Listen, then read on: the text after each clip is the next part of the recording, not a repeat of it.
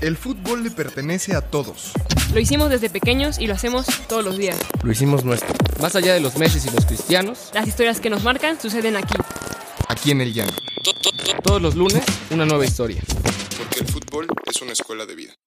Apuntes de Aragona presenta Historias del Llano.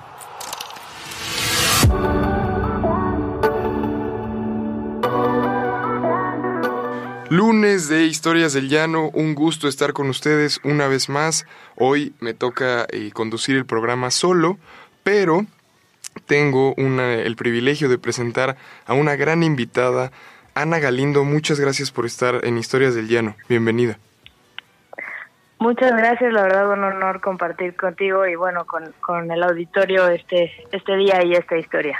No, hombre, no, hombre, el, el gusto es nuestro. La verdad es que hoy Paola, pues tú, tú te llevas con ella. Ella nos presentó y para la gente que no te conoce, Ana, pues estamos hablando nada más y nada menos que con la directora técnica de la selección sub-15 femenil, que fuiste auxiliar técnico de, del Club América, estuviste en el campeonato de, del América de la Apertura 2018, en esa final contra Tigres, y estás muy involucrada en estos procesos de selecciones inferiores.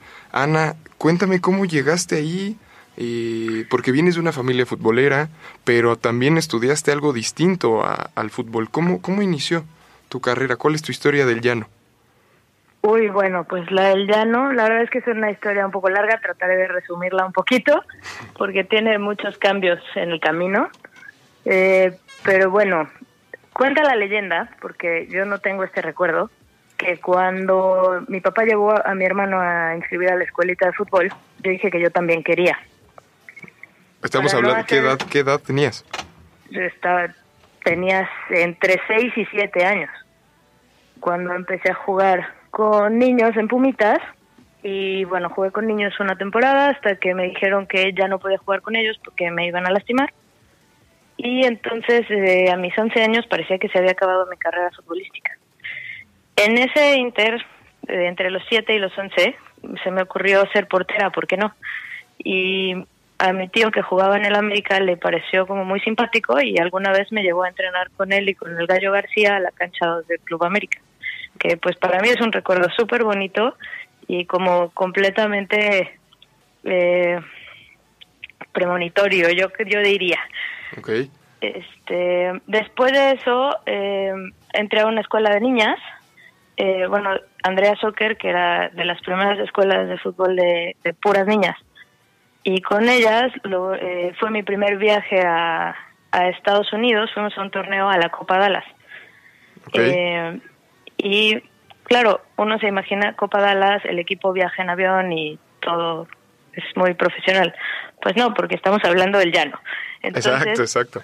eh, fuimos en camión Órale, de desde aquí. México Wow. a Copa Dallas, eh, bueno, a, a Dallas, ¿no? Entonces, pues llegamos al torneo, creo que perdimos todos porque la verdad fue muy impresionante llegar y ver, comparado en México, que no nos juntábamos una categoría, llegábamos a Estados Unidos a canchas de donde había equipos de mujeres de mujeres y niñas por todos lados y pues a mis 14 años eso fue una cosa muy impactante que digo sigue me sigue impactando todavía porque ahí hay desde un sub 8 yo creo este una categoría completa y en México ahorita todavía te cuesta trabajo hacer una categoría escolar que sea de tercer grado de primaria por ejemplo tienes que juntar primero segundo y tercero para que se pueda hacer el equipo Claro. entonces sigue habiendo estas diferencias. Pero bueno, en ese entonces, ahí sí te puedo decir que terminamos en un... El, nuestro partido final fue así como de, de esos de, de llano que, que disfrutas. Nos golearon, seguro, pero eh, llovió, entonces charcos por todos lados. Terminamos llenas de lodo, felices, con una gran experiencia, la verdad, porque pues sí, jugar contra las gringas en ese momento para mí era algo como que nunca me había imaginado y este y pues sí te topabas con unas chicas que te sacaban como una cabeza o más porque además nosotras teníamos 14 y ellas ya tenían 17, 18 años. No, bueno, y esa era edad- una diferencia A esa edad es tremenda. exactamente. Y bueno, eh, regresando de ese viaje, pues era prohibido dormirse porque te atenías a las consecuencias, ¿no? Entonces, eh, o te pintaban la cara o cualquier maldad que se nos ocurriera, entonces pues, pues dormíamos poco, ¿no? Digo, era muy amateur, muy llanero el asunto. Ahora si mis jugadoras de la sub-15 lo hicieran, pues claro que las ahorco y las cuelgo de un poste. Pero bueno, en ese tiempo era era una cosa no profesional. Y después de tres días de, de desvelo, claramente yo tenía unas ojeras hasta el piso y ahí fue donde me gané mi apodo de panda. Ah, porque toda, toda la gente del fútbol, o sea, como jugadora, me conocen como panda. Después de algunos partidos y algunos como altos y bajos, me, me llaman a selección. Yo estuve en selección más o menos de los 15 a los 19 años. Mi última convocatoria, me acuerdo, fue eh, previo a los Juegos Olímpicos de Atenas. Este, estuve ahí y bueno, no me llevaron, entonces eso fue una lección muy dura, eh, que a los 19 años pues era decidir, ¿no? Sigues intentando seguir en selección, aunque esta última vez no te contemplaron, o pues ya, te decides a estudiar. Claro, porque muchas... No, es lo que me comentabas fuera del aire, que muchas están en esa, en esa disyuntiva de antes de que hubiera equipos, pues ¿qué hacías? o te quedabas en selección o te ibas a estudiar o quizá te buscabas una opción en Estados Unidos, pero supongo que eso pues no es no es real para para para muchas mujeres, ¿no? Entonces, tu opción fue estudiar.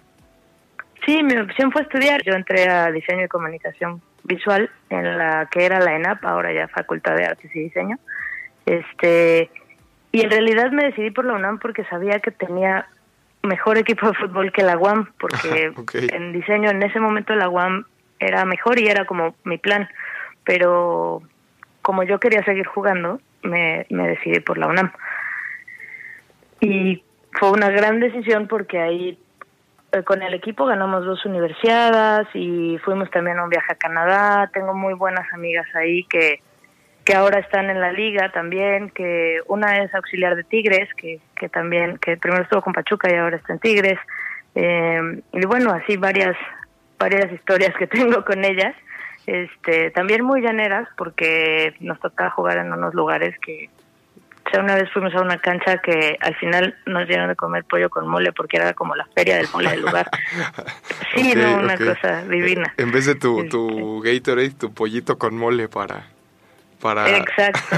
Oye, eso también es interesante porque ese ha sido otro modelo que han explorado que, o que se ha dado para nutrir de jugadoras a la liga, a la liga MX femenil. O sea, en sus inicios, la mayoría, muchas venían de estas escuelas privadas o públicas que jugaban estas este, universidades o estos nacionales, y de ahí los jalaron que ¿no? Que, fue tu caso previo a la, a la creación de la Liga MX femenil. De hecho, Paola jugaba, ella me ha contado que jugaba estos torneos. Entonces, muchas venían de Andrea Soccer, de otras escuelas, pero también otras venían de selección y otras de universidades, ¿no?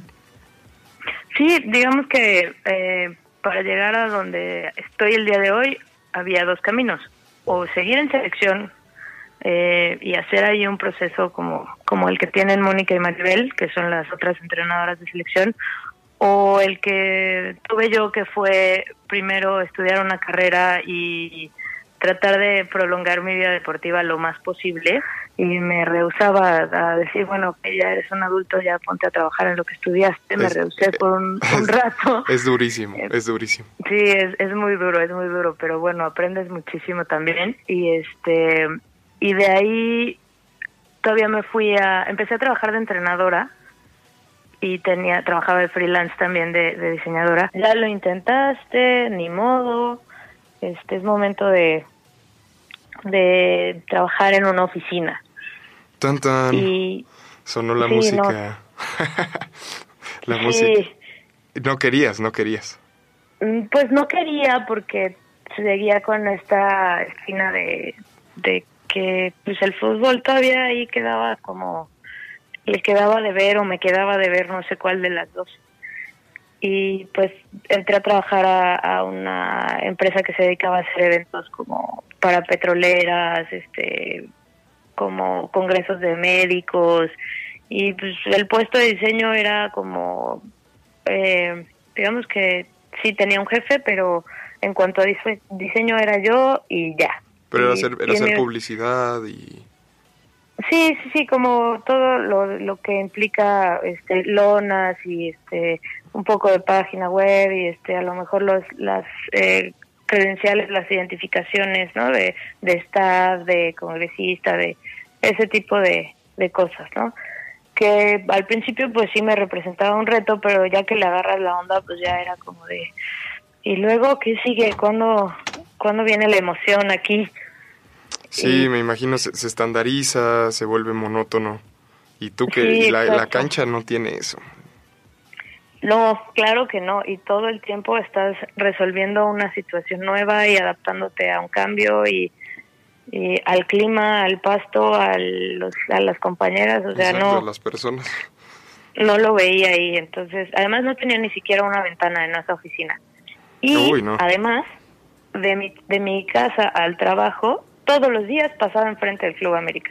Todos los días por un año ocho meses. Y yo así, la lágrima Remy, al llegar al semáforo de la esquina del club, de me encantaría trabajar ahí, así. Y bueno, de ida y de regreso. Y de pronto, Entonces, de pronto se de abrieron las puertas.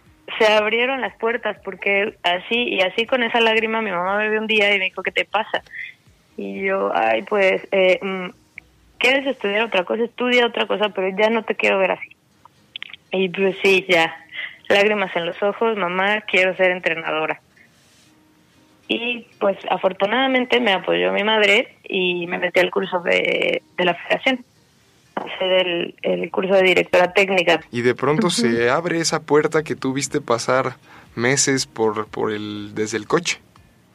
Sí, eh, y un buen día, regresando del trabajo justamente, me hablan y me dicen, oye, hay una oportunidad, ¿te interesa?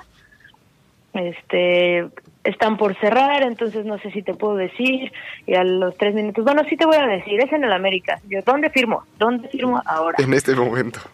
Sí, en este momento me aviento, del, me venía regresando por el segundo piso del periférico en el, en, en el camión y así de, además llenísimo, a las siete, seis y media, siete de la tarde esa cosa va llena, que ni puedes eh, moverte y yo así tenía ganas de abrazar a todos en el autobús, eh, de la emoción de, de, de se está logrando, se puede. Ah, me, me emocionó, me emocionó el momento y me, me da un poco de risa que te imaginé ahí pasando el, el pasaje y a la vez este, queriendo abrazar al, al- al señor de al lado. sí. Se sube, venga, le doy un abrazo. Exacto. Y entonces llegas a América, llegas a América como auxiliar técnico de, pues, de Leonardo Cuellar.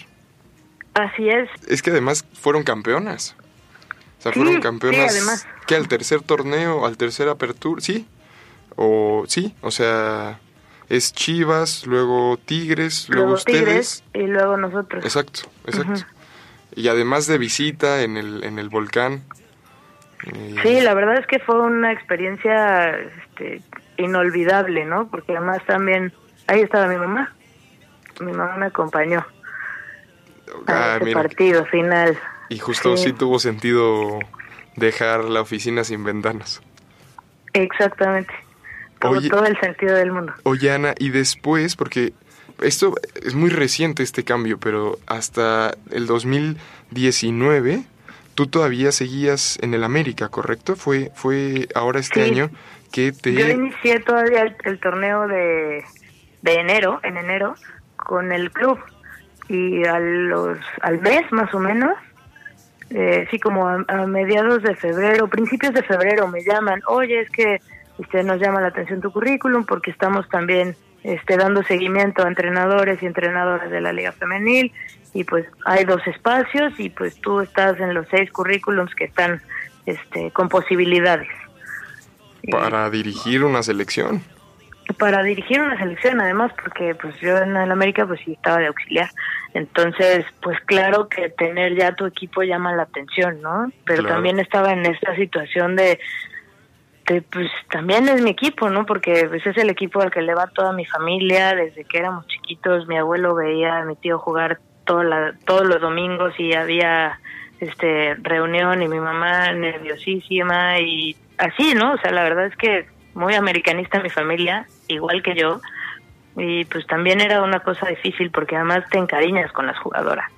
O sea, No, me imagino. había jugadoras con las que yo jugué en ese equipo, con las que a las que yo entrené, entonces sí era como, digo, antes de, de llegar a, a la liga, ¿no? Entonces sí, sí generas un, un vínculo muy fuerte. Pero bueno, ¿quién, quién sabe en una de esas vuelves después. En una de esas. Y agarras la selección sub-15 femenil y ahí hay una especie de giro, regresas a un lugar que te enseñó mucho. Regresas a la Copa Dallas.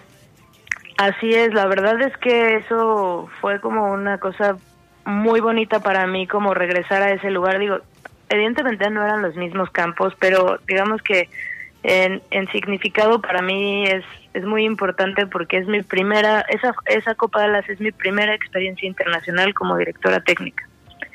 Entonces es como volver al inicio desde otro punto de vista. Sí, y, y además son campeonas.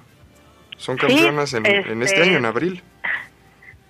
Sí, la verdad es que quedamos, ganamos 1-0 a la final. A mí lo que me impacta que te, que te preguntaba fuera de, de los de ahorita de los micrófonos, pero es tú ya has tenido experiencia con, con adolescentes, con niñas, pero ¿cómo es dirigir a un equipo que tiene 13, 14 años, que quizá es la edad más horrible del ser humano, ¿no? Así cuando estás en más cambios, cuando no tienes mucha conciencia de quién eres, no, sabes, no eres adulto, pero tampoco eres ya niño, y tienes muchos problemas, muchas veces como de autoridad, eh, los, los, los que los que de- deberían de ser autoridad como tus papás, quizá tú no los percibes así en ese momento, crees que te puedes comer el mundo, en fin. ¿Qué, ¿Cómo es dirigir? ¿Cómo es estar ahí, ser una líder para, para estas chavas? ¿Y de dónde vienen estas chavas? Porque justamente lo que platicábamos, o sea, si no hay canteras, en- si no hay, si los equipos en la Liga MX todavía no tienen categorías inferiores, ¿de dónde haces tú un equipo que vaya y gane en Estados Unidos? Sí, la, bueno, eh, son muchas cosas, la, empezando por cómo seleccionamos a las jugadoras. Eh, en años anteriores se hicieron visorías masivas. Ahora, la verdad es que cuando yo llegué ya tenían a un grupo seleccionado. Entonces, eh, entre las que ya estaban en equipos piloto y algunos visores habían detectado, así fue como se conformó este equipo, ¿no? Que todavía es un reto. Creo que todavía hay niñas en México que a lo mejor nos están nos estarán escuchando que, que quieren estar en selección, que juegan muy bien y que, que no hemos visto. Entonces, eh, vamos a estar trabajando para tratar de ver más jugadoras. No se va a hacer este un, un proyecto que ya se anunciará en su momento, pero pero digo es difícil porque no tienen un seguimiento. Las jugadoras que yo tengo el día de hoy en selección, la mitad ya están en equipos piloto y la otra mitad todavía no. Entonces, que, que ese todavía no es porque no viven cerca o en la ciudad donde puede haber un equipo piloto de, de Atlas, de Tigres, de Pachuca, de o no han encontrado tampoco lugar en, en las casas club que ya que ya hay como como Pachuca, ¿no? Por ejemplo, decir un ejemplo. Este, pero pues también es difícil porque tienen 13 años, 13, 14 años y, pues de- tienen y que estudiar todo, y tienen que, que todavía hacer muchas cosas, ¿no? Entonces, eh, es, es un proceso difícil y que los equipos pienso que tienen que apoyar mucho más para que siga creciendo creciendo est- esta parte de, de tener equipos juveniles, ¿no? Que y al final los van a nutrir. Exacto, Sí, para, allá va, ¿no? O sea, digamos, el chiste es que cada equipo tenga sus fuerzas, sus fuerzas básicas femeniles y de ahí tú saques material. Exactamente, porque también el, el entrenar día a día, el, el tener este más disciplina, mejores hábitos deportivos, pues claro que ayuda. Y pues ahora contestando la, la otra pregunta, esa es la más dura. Este, pu- sí y no, porque la verdad es que estas jugadoras quieren, quieren, sueñan con jugar un mundial, sueñan con, con ser referentes, sueñan con jugar en la liga. Entonces, pues yo me agarro de ahí como porque sé que necesitan disciplina, sé que necesitan comer bien, sé que, o sea, cosas que a lo mejor cuando yo tenía su edad no alcanzaba a ver y, y a veces se los digo tal cual, cuando yo tenía tu edad yo no sabía que tenía que comer bien, que tenía que dormir, que tenía que entrenar prácticamente todos los días y a lo mejor descuidé algunas de esas, de esas cosas y por eso no duré más tiempo en selección. Entonces, creo que esa parte de, de darles un poquito de, de lo que tú sabes como, como de tu experiencia y además ser congruente con lo que les dices y pues enseñarles o decirles que, que lo que les estás pidiendo no es por molestar, sino porque quieres que, que crezcan como Claro, se- futbolistas y como personas, este, pues ayuda bastante, porque creo que a esa edad también me ha tocado, este, mamás y papás que me dicen, por favor, tú dile, porque a ti te hace más caso. Sí, tú eres una interlocutora válida y yo ya no, como papá. Sí, sí, porque bueno, muchas veces esa es la amenaza, ¿no? Bueno, si no haces la tarea o si no arreglas tu cuarto, no vas a ir a entrenar. Ana no te va a ¿Qué poner en el cuadro titular. Exactamente, pero pero bueno, la verdad es que eso este afecta bastante a los entrenadores cuando lo hacen los papás, porque, Sí, pues te meten mucha te presión. sin jugadores, ¿no? Pero lo que se puede hacer inmediatamente es quizá lo que tú estás haciendo, es darles estructura, una estructura ética, una estructura eh, de respuesta a estas chavas para que justamente puedan lidiar con estos conflictos. ¿no? Que no digo que sean fáciles, pero si tienes a alguien ahí que ya pasó por eso, más grande, que, que te puede decir, oye, a ver, el panorama está así, pues creo que ya vas, al menos hay una luz ahí ¿no? en- en el camino. Sí, yo creo que es mantener esa comunicación, o sea, esos canales de comunicación abiertos con ellas es, es fundamental porque porque te enteras de, de qué le duele al equipo, ¿no? O sea, como en dónde tenemos que mejorar, qué, qué está pasando, o sea, el equipo está bien, están contentos, se sienten tranquilas, o, o algo hay ahí que está haciendo ruido y si tú tienes la confianza del equipo, pues alguna, alguna se va a acercar y te va a decir, oye, es que está pasando esto. Sí, sí, es que te vuelves un maestro, literal, literal un, maestro.